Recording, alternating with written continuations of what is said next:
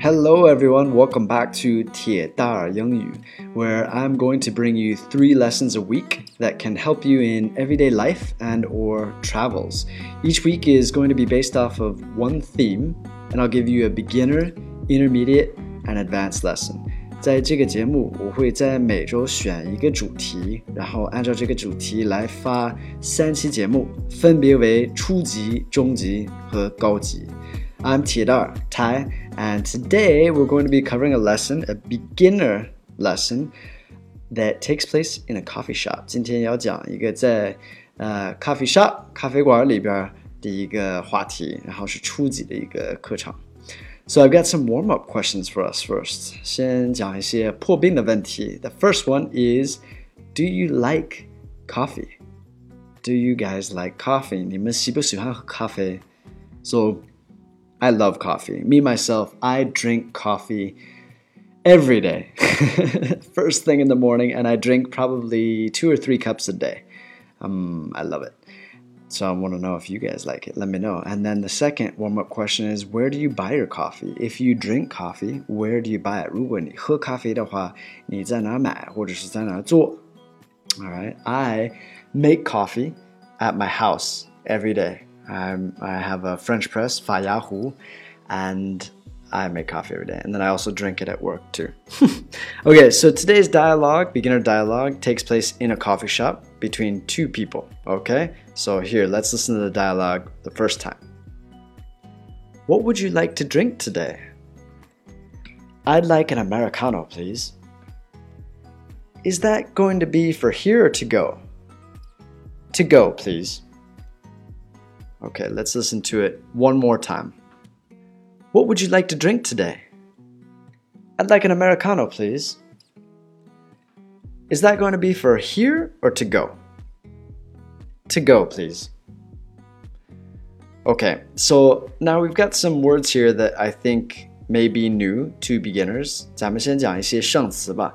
I've listed out four. 列出来了四个生词. The first one is drink drink. Now, drink is a verb and a noun. 这是又是一个动词，又是一个名词。Drink 就是饮料或者是喝的意思。Drink. The next one is Americano. Americano. Americano is a kind of coffee. It's dripped or brewed or filtered, and it's just 美式咖啡 Americano. The third word is please. So I'm sure a lot of you know this word, please, but I wanted to talk about the word and say that we use it a lot in English.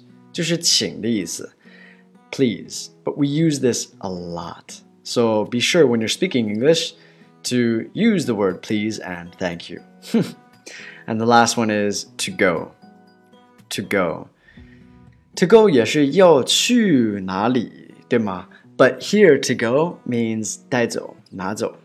Okay, to go. Also, we say take away, uh, usually for food. But okay, so let's look at every line of this beginner dialogue. 咱们先分析一下每一句话吧，在这个对话里边。What would you like to drink today? What would you like to drink today? Now, this you you might know what this means, but if you don't know what it means, it means 你今天想喝什么呢？So today, 今天 drink 饮料喝 right? And then what would you like? So what would you like? This is a more formal, more polite way to say what do you want. So B, what do you want 还客气一点. What would you like? It's a little bit more formal, a little bit more polite. 有一点稍微有一点就是正式一点，就是客气一点. Right? What would you like to drink today? Um, I'd like an Americano, please. I'd like an Americano, please. So this I apostrophe D, this is a contraction. So we got this I would, I'd, I would, I'd, I'd like an Americano, please.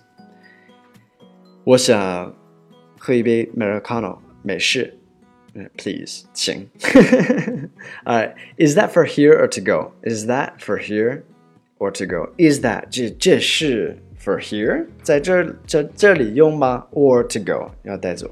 So 在这里喝还是带走？Is that for here to go? To go, please 带走，请。 to go, please. So you can see we use this please a lot.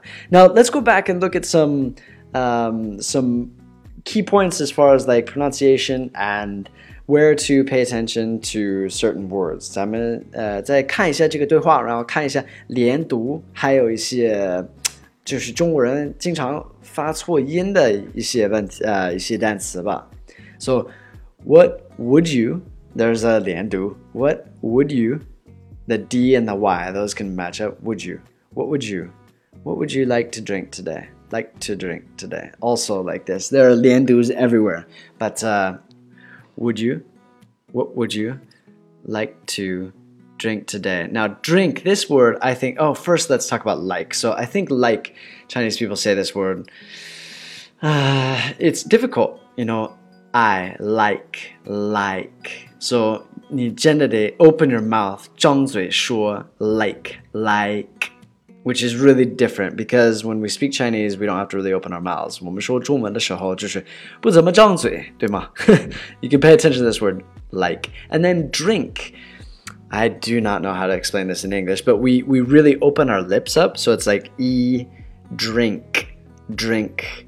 你的嘴唇会挺宽的，就这样说 drink。all right. What would you like to drink today? I'd like, there's that contraction that I would, I'd like an Americano, please. Uh, is that going to be for here or to go? Um, let's see. Is that going to be for here or to go? Mm, I think this one's not too bad. Uh, to go. This one's like a liandu. We don't say to go, please. to go. To go. All right, that O and the G. Those go together. All right. So that's basically it. Um, if you guys want to go back, I would recommend you guys go back and repeat after me um, on each line in the dialogue and the vocabulary. You got to speak it to really get it. 一定要说。我建议大家回去跟着读每一句话，还有每一个生词。And now I've got some homework for you guys. 最后就是有一些作业要给你们留一下。 this is some grammar point practice, 语法点练习, and I've got three grammar points that we can use from this dialogue. 有三个语法点. The first one is would you like? Would you like? 就是你想不想要哒哒哒哒哒哒. Alright, 你想要哒哒哒吗? Alright, so would you like? And then I'd like, I would like, 我想要. Uh, remember that these are a bit more formal, more polite. And then the last one is is that is that da da da da, uh, is that 这是什么什么吗? Okay, so I'd like you to use these three grammar points and make three sentences and leave them below in a comment. All right, let's see what you guys got. Can you do it? All right, that's it for today. Today's episode was brought to you by Just English, which is located in Dalian, China.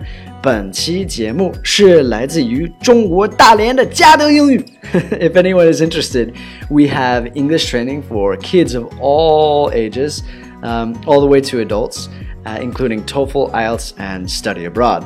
We also have an online class that's only 199 RMB per year. 如果大家感兴趣的话，我们提供儿童到成人，包括托福、雅思和留学培训。还办出国留学，也有一个一百九十九元一年的网络课程。All right, so thank you guys for your support. See you guys on the next episode. Keep practicing. Good luck today. Bye, guys.